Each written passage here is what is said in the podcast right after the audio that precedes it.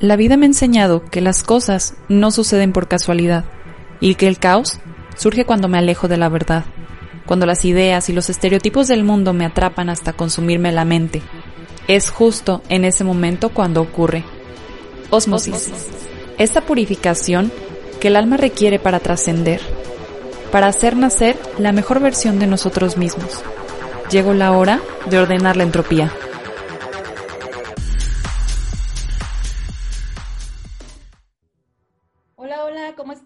Bienvenidos al capítulo número 3 de Osmosis, esta nueva temporada que la verdad a mí me ha llenado de tanto aprendizaje. Creo que realmente Entropía es mi pretexto para compartir con, con personas de éxito, con personas que yo creo que tienen una historia muy padre, primero que contarme a mí y después le pongo un altavoz para que a cada una de las personas que escuchen esto pueda servirles de la misma manera que a mí. El día de hoy no es una excepción que les tenga una persona muy especial acompañándome.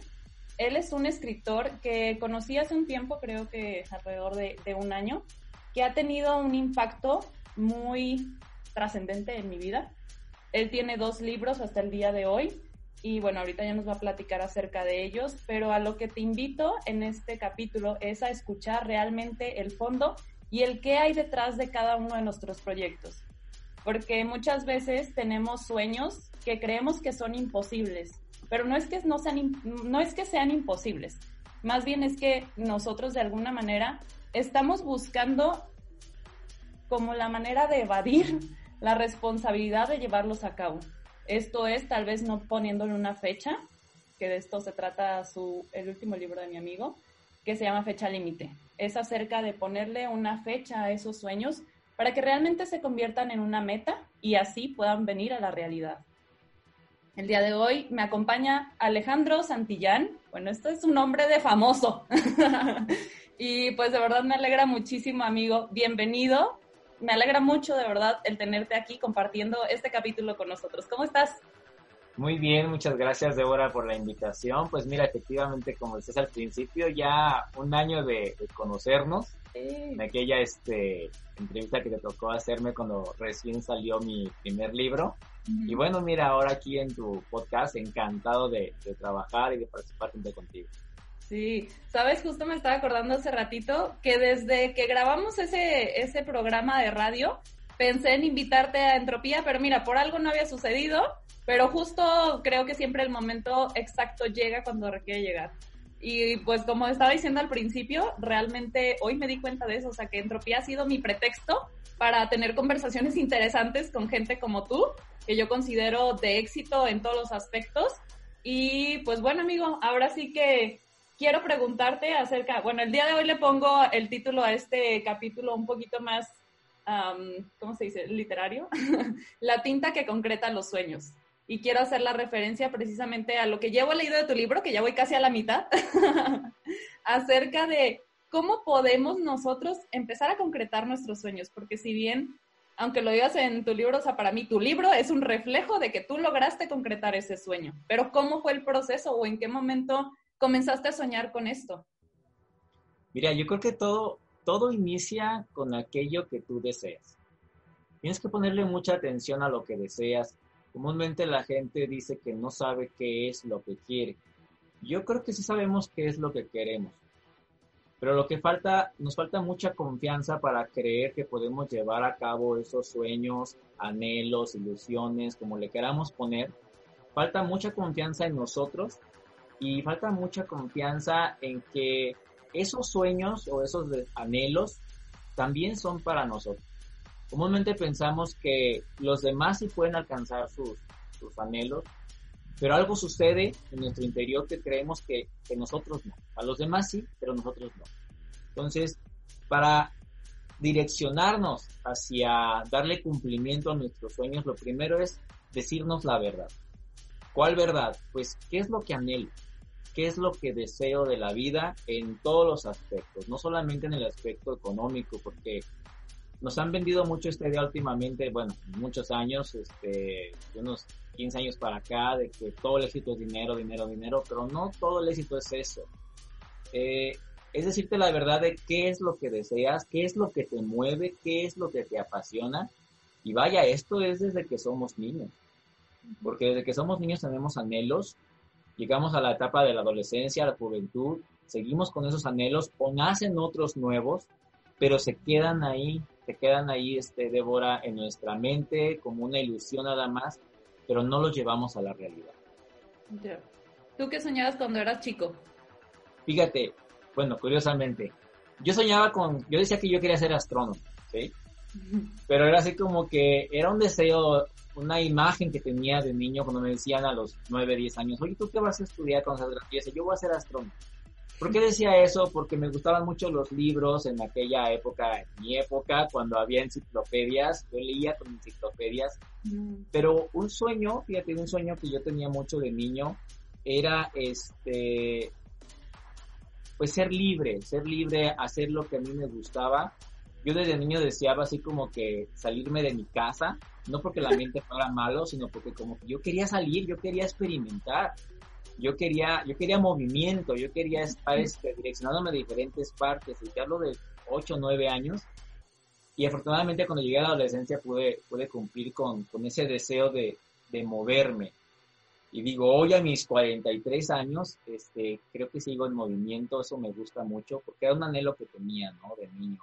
De no, de no, no, me veía como estancado en un solo lugar, me veía siempre como, como haciendo algo, era, era un impulso interno que, que siempre mantuve de niño y que sigo manteniendo hoy ya como adulto. ¿Y en qué momento surgió como este sueño de, de, escribir o cuáles fueron tus primeros sueños que empezaste a concretar? Mira, los primeros sueños que empecé a concretar fue este, cuando era adolescente. Leo desde que soy niño, amo, amo los libros, me apasiona mucho leer. Y yo que fue en la adolescencia cuando empecé yo a escribir poemas, claro, sin ninguna preparación en cuanto a poesía, simplemente lo que me nacía, yo escribía, yo escribía poemas. Y ya fue este, en la etapa de los 20 cuando, cuando pensé en que un día me gustaría tener un libro. Sin embargo, no sabía de qué iba a escribir. Simplemente dije, bueno, me gustan tanto los libros, qué padre sería que yo un día tuviera mi propio libro. Creo que sería una experiencia muy emocionante. Y, y lo dejé ahí. Es decir, no le puse fecha límite porque en su momento no sabía de qué iba a escribir. Yo quería escribir sobre algo que fuera motivante para las personas, que las empoderara, este, que las impulsara a ser mejores. Yo sabía que quería escribir sobre algo así. Sin embargo, fue hasta que pasaron ya otros años que se fue concretando lo que fue mi primer libro. Pero en su momento no tenía idea de lo que iba a escribir. Solamente sabía que quería y que un día iba a tener un libro. ¿Y en qué momento ahora sí dijiste, ok, ya, ahora sí le voy a poner fecha? ¿O cómo fue que decidiste ya tal cual empezar a... Bueno, el primero que escribiste fue Liberando a los Gigantes o ya habías empezado también el otro? No, mira, lo que pasa es que yo de 10 años para acá empecé a hablar en capacitaciones, en conferencias, en cursos sobre el talento humano.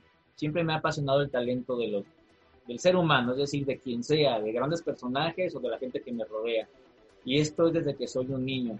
Es decir, siempre, por eso leía libros, por eso leía enciclopedias, porque me gustaba ver a grandes filósofos, políticos, atletas, gente que ha hecho historia. Y siempre me preguntaba cómo lo hicieron, este, cómo llegaron a eso, eh, qué recursos personales utilizaron.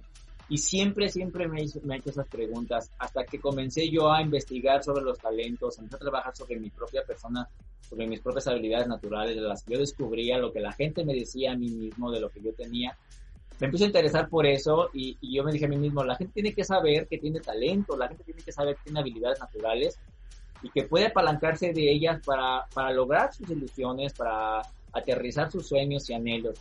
Y fue que empecé a compartir en, en cursos, en conferencias, lo que yo iba investigando, mis propios resultados los iba escribiendo. Y un día sentado frente a mi computadora me di cuenta que tenía un, un buen de material que ya había escrito porque lo escribí con el fin de tener yo una base para, para mis conferencias y para mí. Y ahí me di cuenta, así como que fue un momento eureka en el que dije, tengo algo escrito ya, ya tenía como 47 páginas. No inventes. A lo mejor sin un orden, si tú quieres, solamente era información que yo iba agregando y me di cuenta que ahí tenía el material ya para un libro. A partir de eso, pues me emocioné muchísimo le empecé a dar orden a lo que ya tenía, ya sabes, a dividirlo por capítulos, títulos y demás. Y fue cuando empecé a trabajar ya seriamente, pero ya con un objetivo en la mente de aterrizarlo en un libro. Y así fue como nació Liberando a los Gigantes.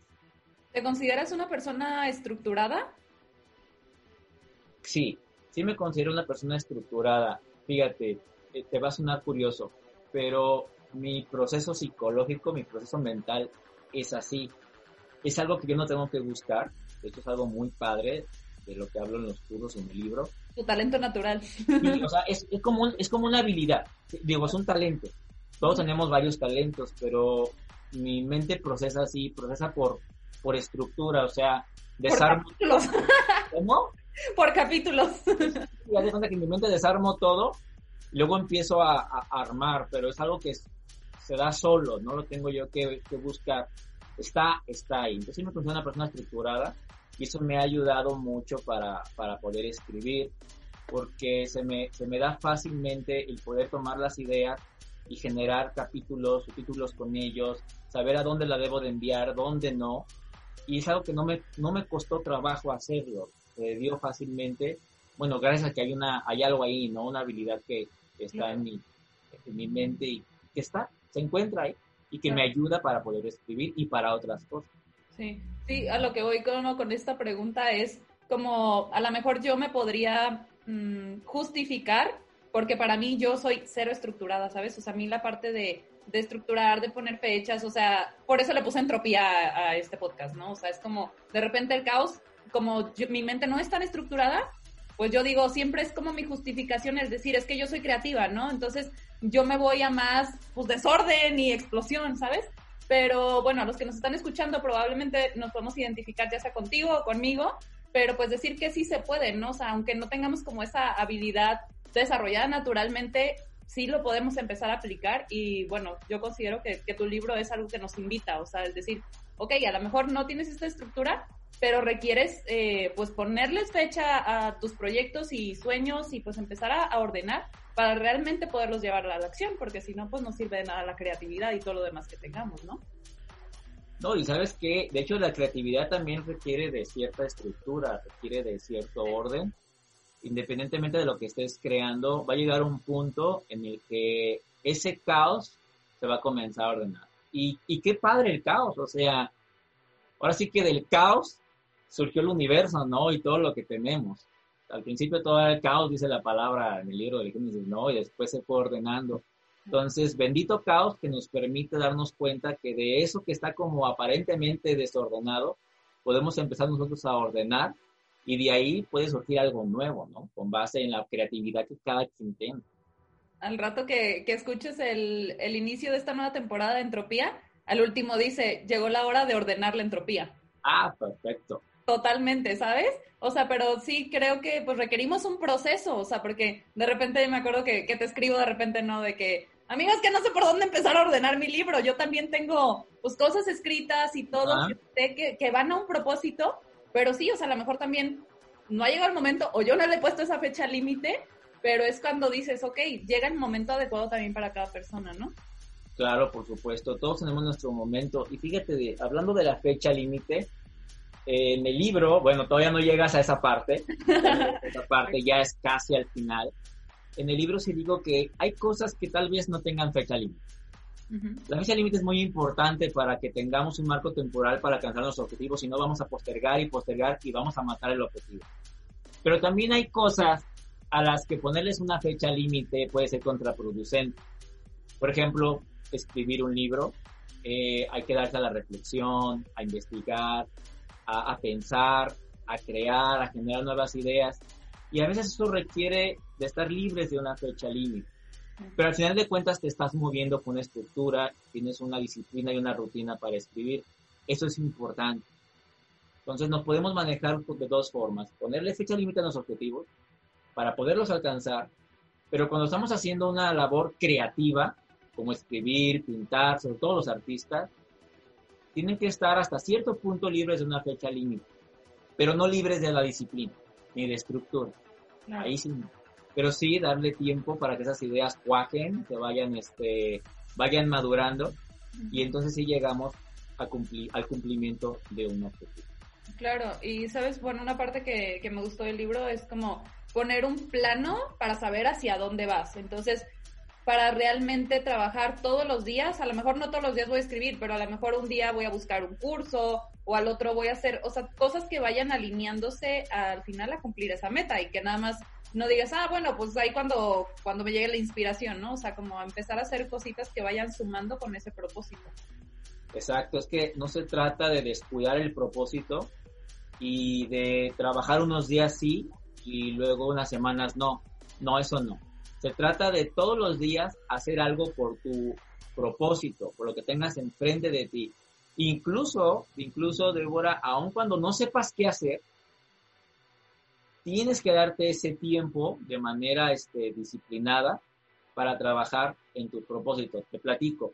Yo hubo veces que estaba escribiendo tanto el primero como el segundo libro y había días en que yo decía, ok, de 8 a 10 es mi hora de escribir. Ya me sentaba a 8, 8 y media y, literalmente estaba viendo la, pantalla de, de, mi computadora, de mi lab.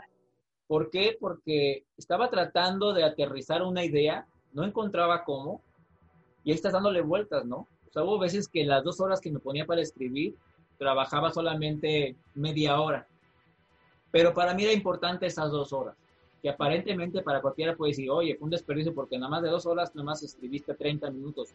Pero no, no es un desperdicio porque en esas dos horas de manera disciplinada, a mi mente tengo que darle el tiempo y el espacio para que esté pensando.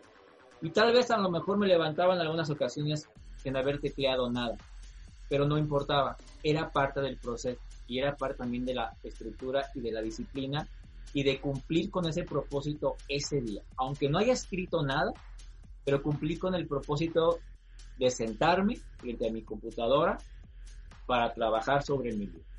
Me levanté tal vez sin teclear, pero sí con más ideas o con nuevas conexiones que en su momento, al día siguiente o a los dos, tres días, ya podía plantear.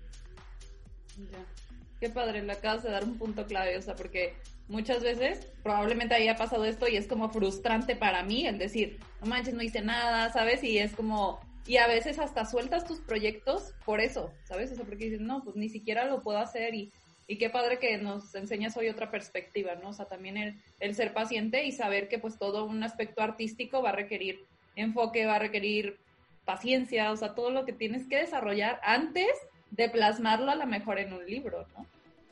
Y algo también padre que, pues, por, también por lo que te invito a este capítulo, es como toda la historia que existe detrás de algo que podemos ver ya creado, ¿no? O sea, vemos un libro o no sé, cualquier cosa súper extraordinaria y decimos, pues qué fácil, como tú dijiste al principio, él sí puede, pero yo no. O sea, yo no tengo esas habilidades, no sé, pero pues entender que también cada persona lleva un proceso diferente y pues lo va a reflejar poco a poco en lo que vaya generando, ¿no? Por supuesto, cada persona tiene un proceso diferente.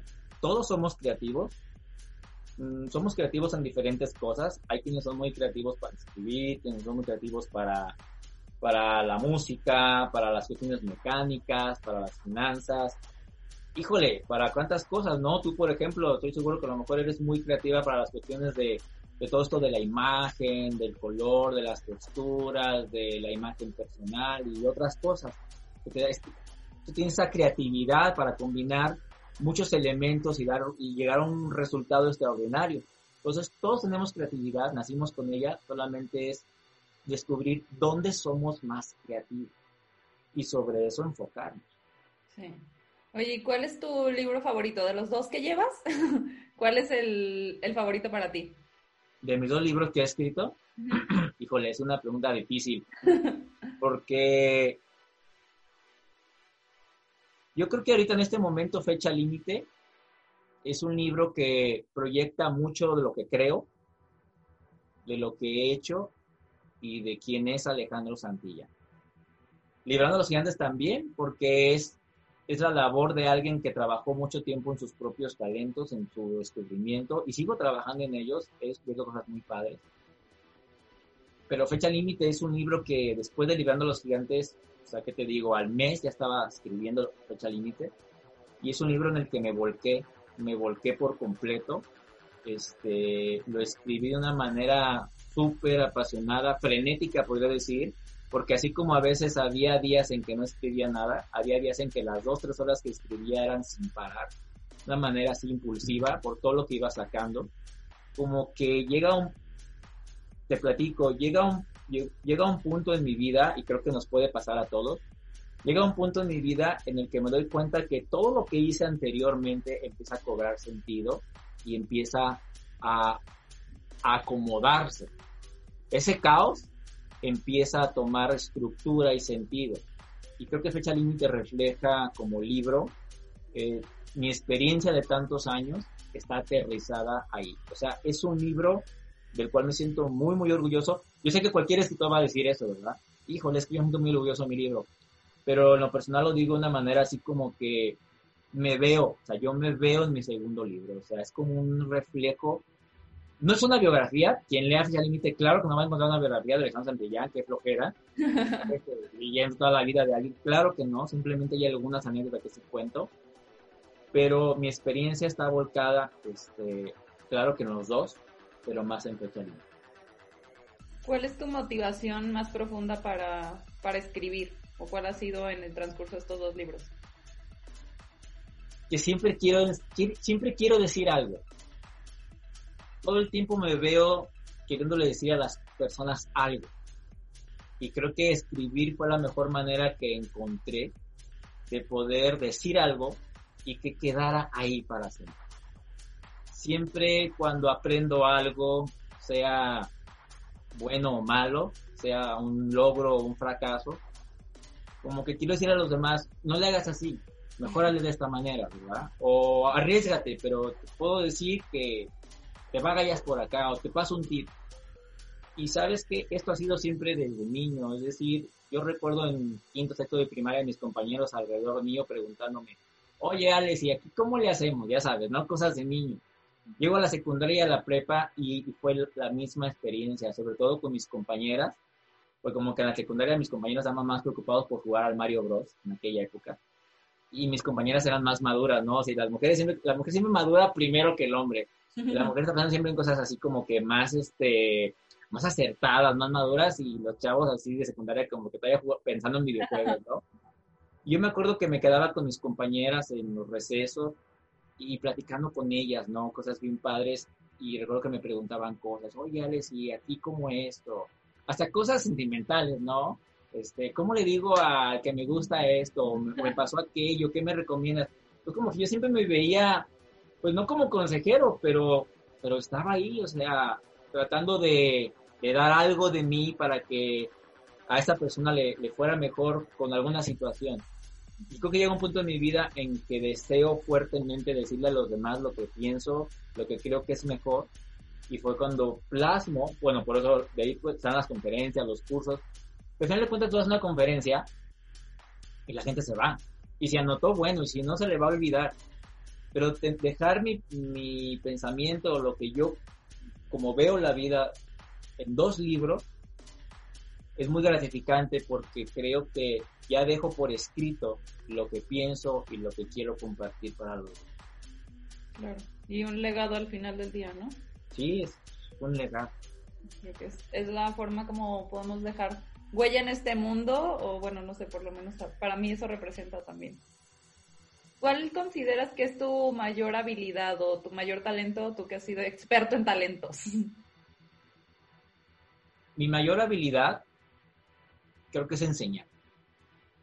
Es enseñar y ya, ya me di cuenta de ello en los 20, finales de los 20, porque la gente me lo, la gente me lo decía, tal vez no era muy clara la gente en decírmelo, pero llegó un punto en el que yo tuve que poner atención en si eso era, eso era verdad. Cuando hablamos del talento, es decir, a, las personas nos cuesta trabajo hablar de los talentos porque pensamos que es como una actitud egocéntrica, ¿no? Y, y, presuntuosa. Sin embargo, escribí un libro sobre eso, entonces tengo que ponerme como ejemplo. Claro. La gente me decía, ¿sabes qué? Es que cuando tú me compartes, cuando tú me dices, cuando tú me enseñas, aún de cerca, uno a uno, te entiendo perfectamente eh, no sé cómo le haces, pero me llevas al resultado más rápido, con muchísima claridad. Yo hice algo que en mi libro, mi primer libro, le, recomiendo a la gente, y que no sé si la verdad lo sigan al pie de la letra, yo sí lo hago al pie de la letra, pero yo hago anotaciones. Yo anoto lo que la gente me dice, incluso lo que un niño me dice, yo lo anoto. tengo un cuaderno donde tengo más de 50 anotaciones de cuando empecé a escribir, claro, lo que la gente me dice. Esa es una pista de mi primer libro. En mi primer libro yo, yo doy 10 pistas para acceder a los talentos y la pista número 10 es la voz de los demás. Pues yo empecé a escuchar lo que la gente me decía. Me puse, puse atención. Y en vez de decir, ay, no, eso no es cierto, dije, a ver, ¿por qué me lo están diciendo? Cuando me doy cuenta de todo lo que anoto, qué es lo que más coincide, eso es, un, es una, una actividad padrísima que les recomiendo a todos. Cuando veo las coincidencias, me doy cuenta que es sencillo. Es decir, desde niño siempre he hablado en público, desde niño mi talento estrella, como lo menciono en el libro, mi talento estrella es hablar en público, es decir, la gente siempre me identifica porque porque hablo en público, porque agarro el micrófono sin ningún problema y hablo. Y esto ¿Nunca te dio miedo? ¿Cómo? ¿Nunca te dio miedo? Fíjate que no, o sea, fíjate que no, desde tercero de primaria, este, los lunes le llamaban las efemérides, que ahora viene el día de la revolución, ¿no? Entonces hay que hablar frente a todos los papás en el patio sobre la revolución. Y siempre me elegían a mí mis maestros para que yo fuera el que, el que hablara en el micrófono, el que pasara a mis compañeros. Entonces, siempre, siempre yo estaba leyendo en clase en voz alta, siempre era Alejandro, ponte de pie y lee para todos. Pero yo no me daba cuenta de eso. En la secundaria fue lo mismo, en la preparatoria fue lo mismo y ya nunca paré. O sea, nunca, nunca paré de, de hablar, ¿sí? Siempre exponiendo, siempre exponiendo. Siempre me iba muy bien cuando exponía y la gente me acercaba, oye, padrísimo, que, que bien, este, felicidades.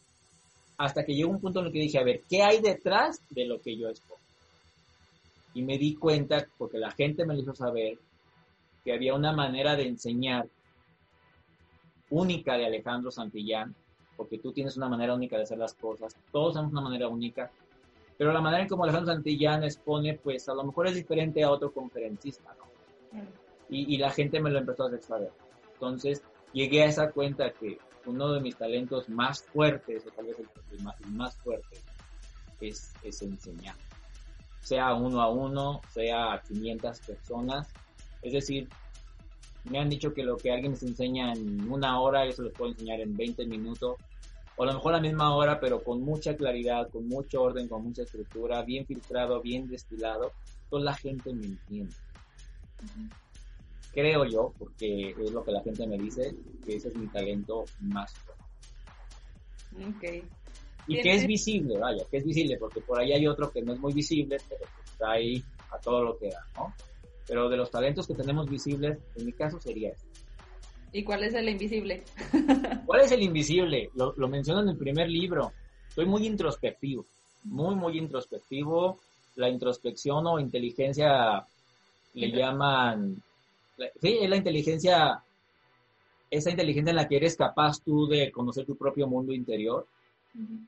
Yo pensaba que era algo de todos los seres humanos, de hecho lo es, sí lo es, pero la habilidad de conectar contigo rápidamente pensé que era de todas las personas, hasta que un día escuché gente que me decía, no, yo no, yo, a mí me da miedo pensar en mí mismo y estar conmigo, yo, ¿cómo? Sí, no, yo pienso mucho en los demás y me conecto con los demás y estoy viendo qué le falta a los demás pero yo conectarme conmigo mismo, mis emociones, lo que quiero y eso, a mí me cuesta mucho trabajo, decía la gente. Y lo sigo escuchando. Para mí eso es muy fácil. Entonces, mi talento más fuerte, invisible, es el que Howard Gardner llama la inteligencia intrapersonal. que Es la capacidad de conocer tu propio mundo interior, de estar a solas, de entenderte, de entender tus emociones, de entender tus anhelos, de aterrizar tus anhelos y llevarlos a objetivos y metas porque estás tan concentrado en ti mismo, es, es, como un brinco que te echas hacia ti mismo, muy fuerte. Y a lo mejor mientras otros les cuesta trabajo, para ti es muy fácil acceder a ti mismo, tío. Sí. Entonces, ese es mi talento más fuerte, porque siempre está operando, todo el tiempo está operando. Sí. ¿Sabes? Me hiciste pensar, bueno, me, me voy a poner a filosofar en esto, pero no, lo voy a resumir.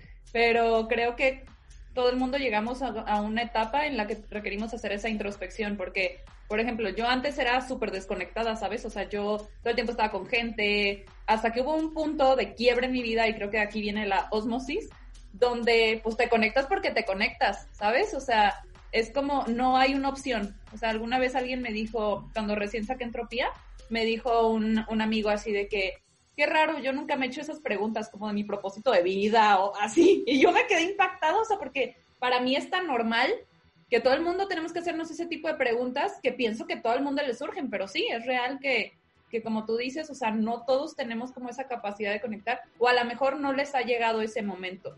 Y creo que, pues como tú decías en tu libro, tú tienes gente específica para que lea tu libro, pues creo que las personas que escuchan Entropía de alguna manera también están alineadas con esto y están buscando esa conexión o ese cómo encontrarme en mis propósitos, en mis metas y en mis proyectos, ¿no? Claro, mira, lo que tú dices es muy importante. Todos tenemos la habilidad de conectarnos con nosotros mismos, todos los seres humanos. Creo que a algunos a lo mejor les cuesta más trabajo que a otros. Ahí es una cuestión de habilidad. Pero todos tenemos esa capacidad.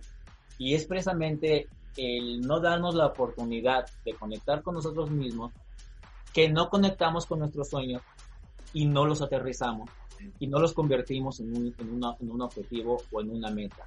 ¿Por qué? Porque nos estamos evadiendo constantemente. Ok.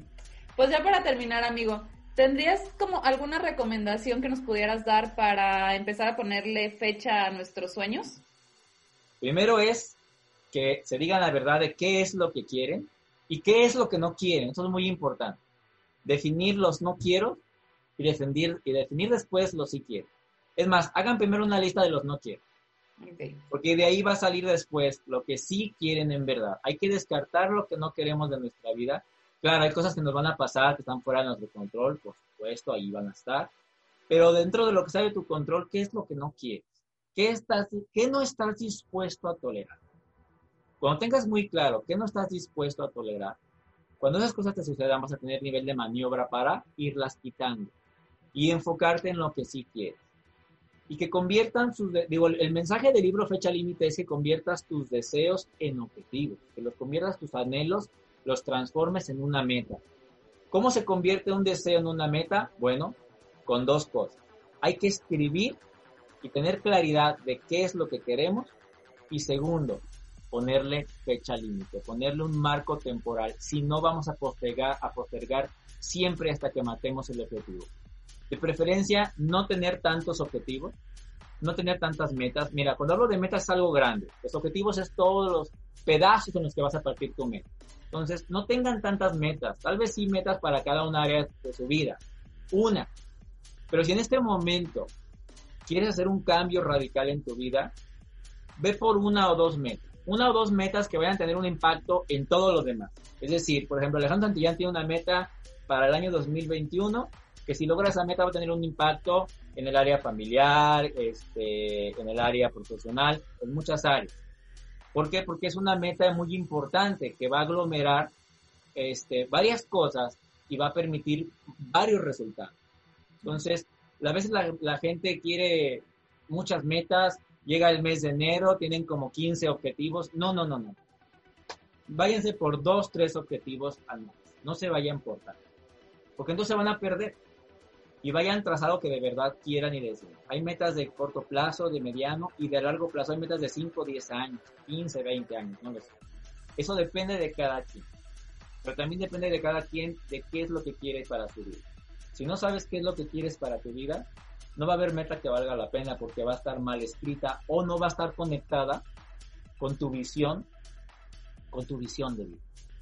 ¿Y cómo, hacer que, una meta sea realista? O sea, no sé, por ejemplo, quiero um, empezar mi empresa o quiero lanzar un libro. ¿Cómo saber cuánto tiempo se requiere para lograrlo o cómo pones el tiempo en, esta, en este tipo de cosas? Híjole, interesante. Ahí tienen que leer fecha límite porque eh, doy siete estrategias donde vienen, ahí vienen las respuestas, Débora. Eh, pero ahí te va.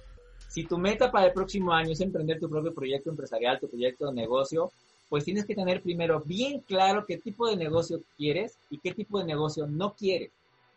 ¿Qué tipo de negocio vas a abrir? Si es un producto, si es un servicio. ¿Cómo lo quieres? Obviamente al principio, sí, cómo lo vas a arrancar. ¿Qué quieres ofrecer? Tienes que empezar a entrenar y a preparar sobre cuestiones para todo lo que tenga que ver para emprender. Y por qué no que le pongas fecha límite. En, el mundo comercial de ahora es cuando más funcionan las fechas eh, te voy a adelantar algo si hay tiempo así rápido. Mira, hay una estrategia en mi libro Fecha Límite que se llama ponerse contra las cuerdas. La mayoría de los emprendedores nos ponemos contra las cuerdas cuando ponemos frente a nosotros algo sin estar preparado. ¿sí? Si tú estás esperando a que todo esté acomodado y preparado para emprender, nunca vas a emprender. Tienes que tener ya algunos elementos, algunos recursos, por supuesto. Pero hay un punto en el que si tú le pones una fecha a tu emprendimiento, las cosas van a empezar a suceder porque vas a salir corriendo para acomodar todo porque ya tienes una fecha de inicio. Cuando yo emprendí hace 15 años mi, mi, negocio, lo primero que hice fue registrar la marca. Y la gente me decía, ¿cómo registras la marca si ni instalaciones tienes, ni equipo, no tienes nada? Primero ten el negocio, si te funciona, fíjate la mentalidad y el enfoque, si te funciona, ya registras la marca. Yo les dije, no, porque yo registro la marca y eso me motiva para saber que ya tengo que desplegar todas mis, mis acciones para hacer realidad mi negocio.